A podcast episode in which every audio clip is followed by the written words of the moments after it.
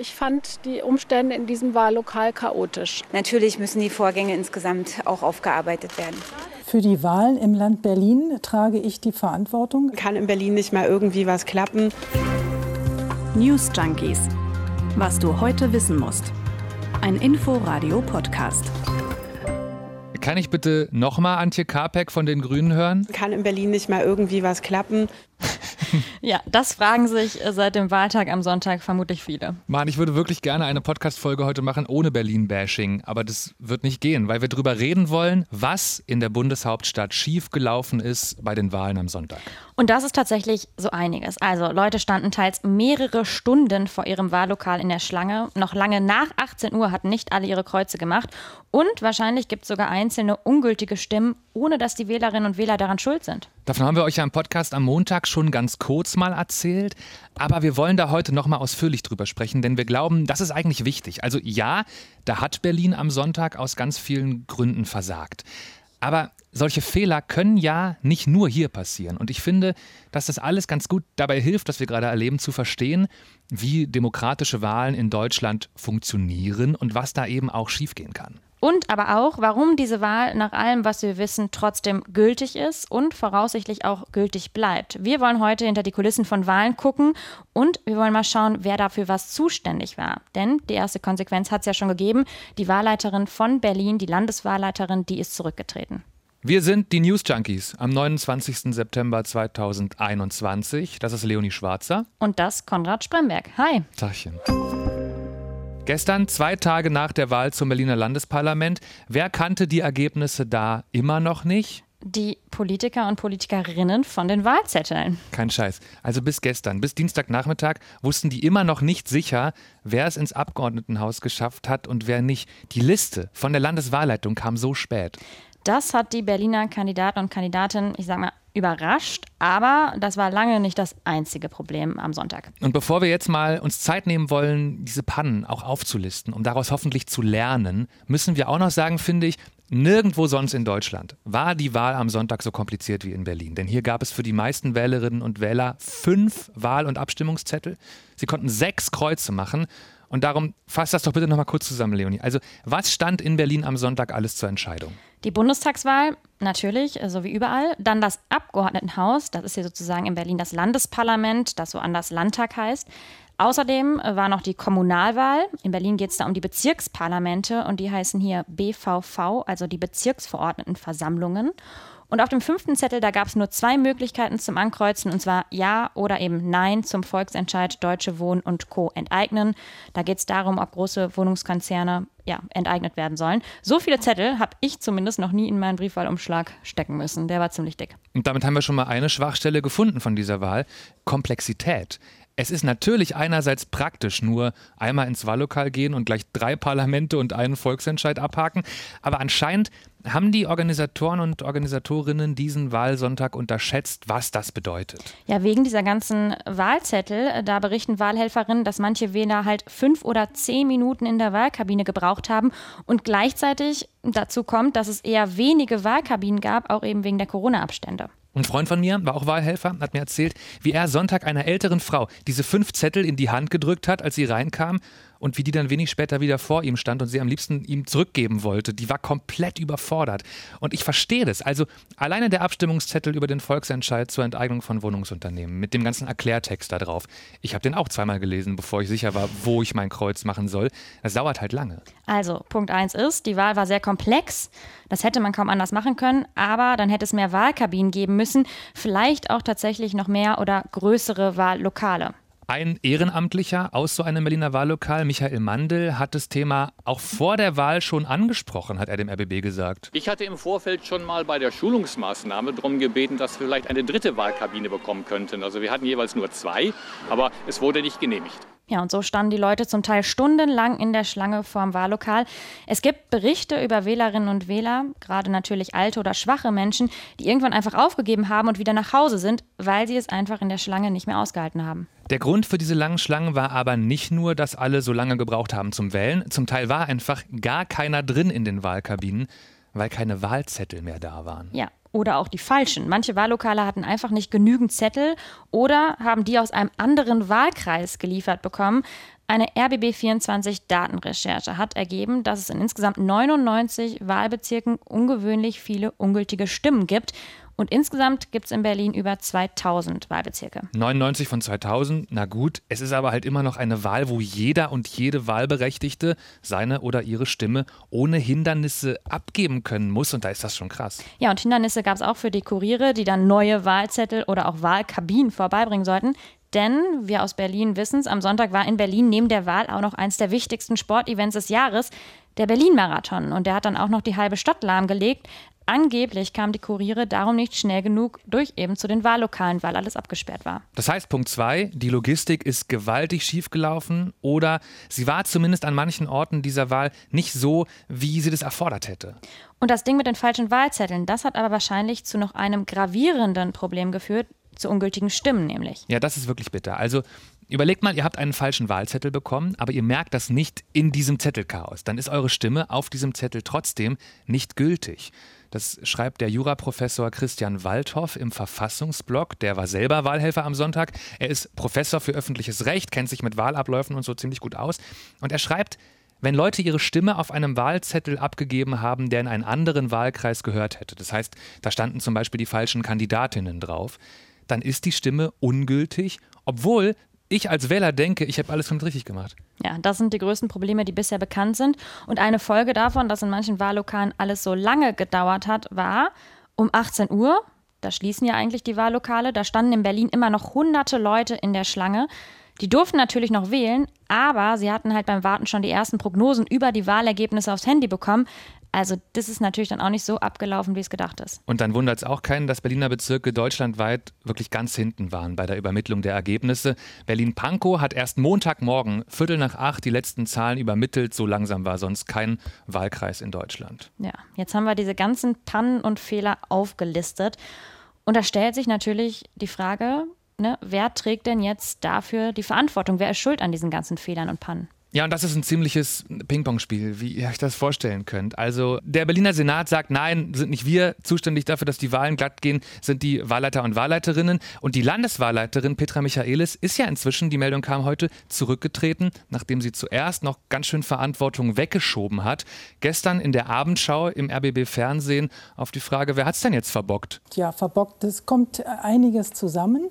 Aber ich muss schon sagen, dass eben die Bezirkswahlleitungen auf Bezirksebene die Verantwortung haben und die Bezirkswahlämter, die tragen im Grunde die Hauptlast der Arbeiten und die sind nach der Landeswahlordnung verantwortlich für die reibungslose Durchführung in mhm. den Bezirken. Das scheint sie seit ein paar Stunden doch ein bisschen anders zu sehen. Oder es war nur der Druck, dem sie sich gebeugt hat.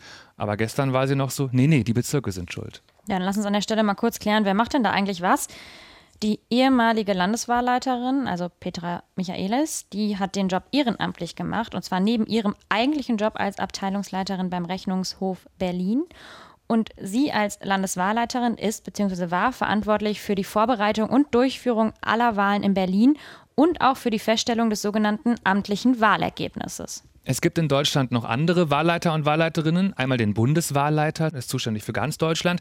Und da sind eben die Kreiswahlleiter, die in Berlin Bezirkswahlleiter sind, auf der untersten Ebene für die Bezirke zuständig. Das sind eben die, in deren Richtung Petra Michaelis die Verantwortung schieben wollte. Und genau da habe ich angerufen äh, beim Bezirkswahlamt Friedrichshain-Kreuzberg. Das ist einer der Bezirke, in denen besonders viele Pannen passiert sein sollen. Und ich habe erstmal gefragt, wer ist denn jetzt eigentlich wofür zuständig? Und äh, es ist wohl so, die Bezirke, die sind für die konkrete Durchführung der Wahl zuständig. Also zum Beispiel, wo überhaupt Wahllokale sind oder auch die Ausstattung der Wahllokale. Die Verantwortung für das große Ganze, die hat wiederum die Landeswahlleiterin, also die Rahmenbedingungen. Zum Beispiel, wie viele Leute dürfen grundsätzlich eingestellt werden? Und die Frage, wo jetzt genau die Fehler lagen, das muss natürlich jetzt geklärt aufgearbeitet werden. Also wurden die Leute in den Wahllokalen gut genug geschult? Denn die hätten ja zum Beispiel möglicherweise früher überprüfen können, dass falsche Stimmzettel da sind. Oder muss es vielleicht nächstes Mal eine größere Reserve an Stimmzetteln geben, also einfach mehr gedruckt werden? Das wäre dann allerdings eher Aufgabe der Landeswahlleiterin gewesen. Ja, und diese Aufarbeitung ist natürlich müßig jetzt, weil da gibt es die verschiedenen Ebenen. Waren es eher die Bezirke? War es eher die große Organisation, die am Ende schuld war. Wahrscheinlich sind überall Fehler passiert, die dieses Mal einfach sich summiert haben. Und die Landeswahlleiterin zumindest, die hat jetzt ja auch die Konsequenzen gezogen. Ja, das ist so die personelle Ebene. Da ist eben die Frage, muss jemand zurücktreten? Und dann gibt es aber auch noch die rechtliche Ebene. Also müssen die Wahlen vielleicht sogar wiederholt werden? Ja, das ist eigentlich die größere Baustelle. Ne? Mhm. Wir haben am Wahlabend gleich mit dem Wahlforscher Frank Brettschneider darüber geredet. Der kommt von der Uni Hohenheim. Und der meinte, Wahlanfechtungen sehr, sehr unwahrscheinlich, aber peinlich ist es natürlich für Berlin. Okay, also peinlich für Berlin ja, aber dass die Wahl komplett ungültig ist, ist ziemlich unwahrscheinlich, sagt er. Es ist aber grundsätzlich schon so. Jede Wählerin, jeder Wähler kann Einspruch gegen eine Wahl einlegen. Und zwar immer dann, wenn ihr denkt, hier wurde gegen die Wahlrechtsgrundsätze verstoßen. Und die wären, die Wahl muss allgemein, unmittelbar, frei, gleich und geheim erfolgen. Hier ein kurzes Politikwissenschaftsseminar. Tim Beichelt, Professor für Politikwissenschaften an der Europa-Universität Viadrina, der hat am Montag prognostiziert, die Wahl in Berlin wird wohl in einzelnen Wahllokalen und Stadtteilen wiederholt werden müssen. Hm. Er hat dem RBB gesagt, die Wahl in Berlin, die ist zum Teil irregulär. Mir ist einfach aufgefallen, um 18.05 Uhr oder so kam die erste Prognose zu den Wahlen in Berlin und da waren ja die Grünen vorne und zwar relativ deutlich. Ne? Und dann stehen eben in den Schlangen zu den Wahllokalen äh, ja, politikinteressierte Menschen, die zu Tausenden sich diese Prognosen ansehen und äh, sich dann äh, sozusagen einfach umentscheiden können. Wenn sie vorher unentschlossen waren, aber auf keinen Fall die Grünen haben wollten, dann wählen sie eben auf einmal anders, als sie das unter dem Schleier der Unwissenheit gemacht hätten. Ja, und da sei eben dann eine neutrale Stimmabgabe nicht möglich. Es ist aber so, dass die Frage, ob eine Wahl am Ende wirklich anfechtbar ist, von mehr abhängt. Und zwar vor allem von der sogenannten Mandatsrelevanz. Was man damit meint, ist, würde wegen eines Wahlfehlers, eben zum Beispiel jetzt, weil die Leute ihre Stimme nach 18 Uhr abgegeben haben, sich tatsächlich verändern, wer im Parlament sitzt. Also hat eine Kandidatin, ein Kandidat jetzt nur deswegen keinen Sitz bekommen? Gab es tatsächlich greifbare Folgen davon? Und wenn dieser Fehler auch nur in einzelnen Wahlkreisen passiert ist, was passiert sein könnte, dann würde sich tatsächlich die Frage stellen, ob das fürs Endergebnis so wichtig ist, dass wiederholt werden muss. Wenn ja, dann könnte wiederholt werden. So oder so, wer jetzt aber denkt, hier wurde bei mir im Wahllokal gegen ein oder mehrere Wahlrechtsgrundsätze verstoßen, der kann Einspruch erheben. Bei der Bundestagswahl geht das direkt beim Bundestag, also muss den Fehler konkret beschreiben, per Post oder Fax einsenden und hat dafür insgesamt zwei Monate Zeit nach der Wahl. Ganz ähnlich als Wähler oder Wählerin beim Abgeordnetenhaus. Wer da Einspruch erheben will, macht das über den Verfassungsgerichtshof Berlin, auch da schriftlich. Geht aber alles immer erst, wenn das endgültige offizielle Endergebnis feststellt. Es wird noch ein bisschen dauern und was auf dem Weg dahin passiert, das hat die jetzt Ex-Landeswahlleiterin Petra Michaelis auch gestern in der Abendschau erklärt. Alle Niederschriften aus den Wahllokalen werden jetzt nochmal überprüft, auf Unstimmigkeiten kontrolliert und so weiter und gegebenenfalls auch etwas verändert. Und übernächste Woche tagt der Landeswahlausschuss und der stellt das endgültige Ergebnis auf der Grundlage der Beschlüsse der Bezirkswahlausschüsse fest.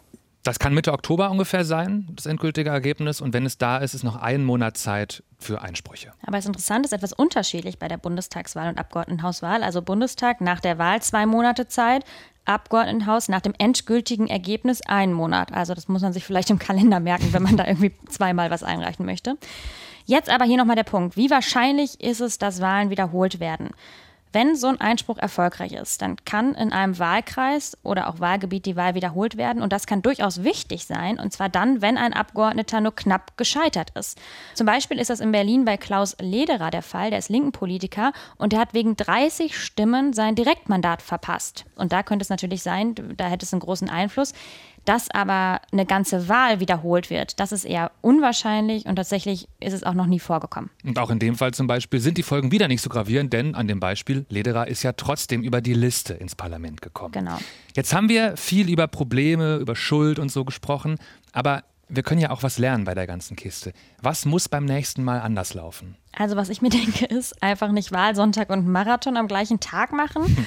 Also der Marathon war halt schon längst geplant und genehmigt, als der Wahltag festgelegt wurde. Aber vielleicht muss man nächstes Mal sowas unter Vorbehalt machen. Also der Termin wird genehmigt, aber nur, wenn da eben dann nicht noch die Wahl landet. Und was man noch anders machen müsste, da wird es halt kompliziert dann. Also du hast vorhin erzählt, was du aus dem Bezirksamt gehört hast, so viele zuständige Leute, wer hat da jetzt Wahlzettel vertauscht, warum geht in irgendeinem Rathaus niemand ans Telefon?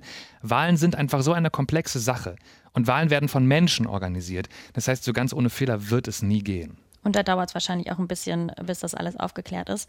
Aber ein Gedanke jetzt noch am Ende. Das Chaos dieses Mal, das war ja auch ein Papierchaos. Also zum Beispiel wurden ja die Stimmzettel zu spät geliefert oder haben irgendwie gefehlt. Und man kann ja Wahlen auch ohne Papier machen, mit Wahlcomputern. Zumindest geht das theoretisch. Das gab es in Deutschland sogar schon, zum ersten Mal 1999 und zweimal auch bei Bundestagswahlen 2002 und 2005. Und warum hat das dann wieder aufgehört? Weil das Bundesverfassungsgericht nach der Wahl 2005 gesagt hat, der Einsatz von Wahlcomputern war verfassungswidrig. Und zwar, weil man digitale Wahlen einfach nicht richtig nachvollziehen und nachprüfen kann. Wir haben ja vorhin schon über das Wahlrecht gesprochen. Die Transparenz gehört dazu den aller, allerwichtigsten Sachen. Und und dafür ist Papier natürlich super. Ja. Also jetzt bei unseren Wahlen vom Sonntag, trotz aller Pannen, da kann jeder einzelne Stimmzettel nochmal nachgezählt werden. Also die werden alle aufgehoben und das sind Kugelschreiber, Kreuze auf Papier, also komplett simpel. Und wenn in einem Computer aber Stimmen gesammelt und zusammengerechnet würden, wie willst du als normale Wählerin hundertprozentig sicher gehen, dass nicht irgendwo was manipuliert wurde? In der Software zum Beispiel. Das kannst du kaum. Oder wenn, dann ist es ultra kompliziert. Also einfach nicht praktikabel, wenn wir so strenge Regeln für demokratische Wahlen haben wie in Deutschland. Okay, also halt mal fest, Wahlcomputer, die helfen uns an dieser Stelle auch nicht groß weiter. Oder man kann auch sagen, sie machen mehr Probleme, als sie lösen. Also bleibt, es gab peinliche Pannen bei den Wahlen in Berlin. Aber große Neuwahlen wird es mit allergrößter Wahrscheinlichkeit nicht geben. So, Konrad, wir gehen zum Schluss jetzt nochmal kurz ins Internet. Ja. RT Deutsch, das ist sowas wie der deutsche Ableger vom russischen Staatssender Russia Today, der ist gestern bei YouTube gesperrt worden. Zuerst hatte YouTube den Kanal verwarnt wegen Falschinformationen zum Coronavirus und die haben dann aber einfach weitergemacht und dann kam die endgültige Sperre. Also ganz kurz, der Spiegel schreibt, RT Deutsch hatte in einem Video behauptet, und das ist völliger Quatsch, der BioNTech-Impfstoff gegen Corona würde mehr Menschen töten, als er rettet. Das ist absurd und auch nochmal mehrfach widerlegt worden danach. Und das ist natürlich jetzt nicht der erste Kanal, der Corona-Fakes oder Fake-Videos verbreitet und der darum bei YouTube rausfliegt. Aber dieses Mal ist es eben so, dass da der ganze russische Staat mit dranhängt. Und da drehen Sie gerade richtig auf. Wollen Vergeltung, indem Sie jetzt gegen deutsche Medien in Russland vorgehen möchten. Das hat zumindest das Außenministerium schon angekündigt. Und das Ministerium behauptet auch, die deutsche Bundesregierung würde damit drin hängen, die widerspricht komplett. Und tatsächlich ist es auch so, das sind ja die YouTube-Regeln und die kann man auch einfach nachlesen. Äh, und noch mehr Internet, kurz, ganz zum Schluss. Wir haben euch ja diese Woche schon erzählt, was FDP und Grüne vorhatten nach den Bundestagswahlen. Die wollten vor allen anderen Parteien miteinander reden, weil sie zusammen in die neue Bundesregierung ja rein wollen. Mhm, große Harmonie plötzlich. Und genau das ist gestern sofort passiert. Und die vier Spitzenpolitiker und Politikerinnen, die haben danach ein Selfie gepostet von ihrem Treffen. Annalena Baerbock, Robert Habeck, Christian Lindner und Volker Wissing. Naja, und wenn vier Spitzenleute aus der Politik ein cooles Selfie posten, dann passiert natürlich was im Internet. Im Ernst. Guckt bitte bei Twitter rein oder bei Reddit oder so und checkt die ganzen lustigen Memes und Videos. Ich finde am allerbesten die vier, wie sie We Are Family singen. Und damit sind wir am Ende unserer Folge angekommen. Das waren die News Junkies. Schreibt uns bitte Kritik, Feedback wie immer an newsjunkies.inforadio.de. Wir hören uns morgen wieder. Und freuen uns über Sterne, Bewertungen bei iTunes oder in eurer Podcast-App. Bis morgen. Tschüss. Wie immer. Ciao. News Junkies. Was du heute wissen musst. Ein Podcast von Inforadio. Wir lieben das Warum.